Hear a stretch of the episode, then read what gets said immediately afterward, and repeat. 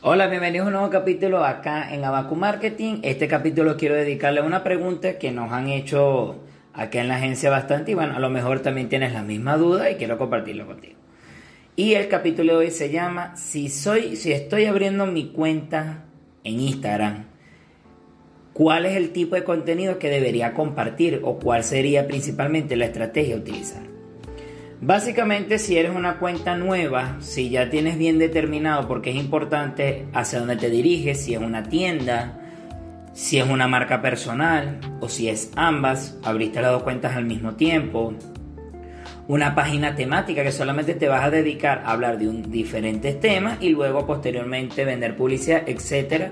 Lo primero es saber bien hacia dónde vamos. Luego que tengamos el nicho, la comunidad, o sea, la, a ese buyer persona, es decir, a esa persona a la cual sabemos o ya tenemos planteado que le va a gustar nuestro contenido o hacia dónde queremos dirigir ese contenido en específico, vamos a enfocarnos principalmente, si estamos hablando de Instagram y también si vamos a hablar de Facebook, porque ya Facebook, eh, actualmente eh, subir en Facebook era un martirio, no subías con nada, cuando antes era muy fácil subir.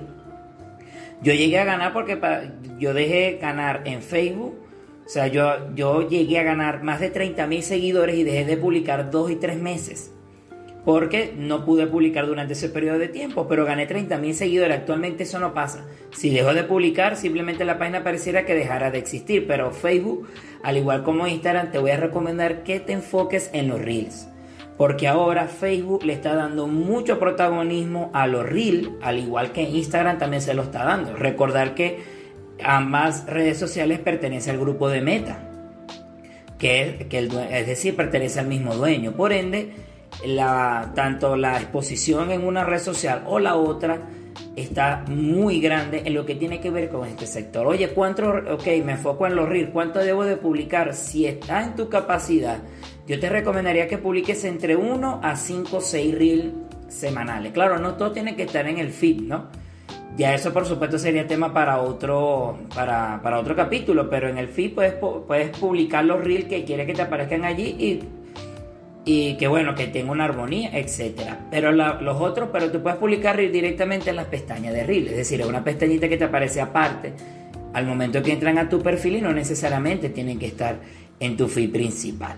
Entonces yo recomiendo esa cantidad, también es por mucha gente, bueno, como voy empezando y ahorita tengo tiempo, voy a publicar 6 reels, 6, 7 reels mientras vendo. Entonces cuando empiezan a vender, entonces bajan de 6 a 1 y ya las, y las, esa comunidad, esos primeros seguidores y compradores que te llegaron se acostumbraron a recibir sin, entre, no sé, 2, 3, 4, hasta 6 reels semanales, ahora publicas uno solo.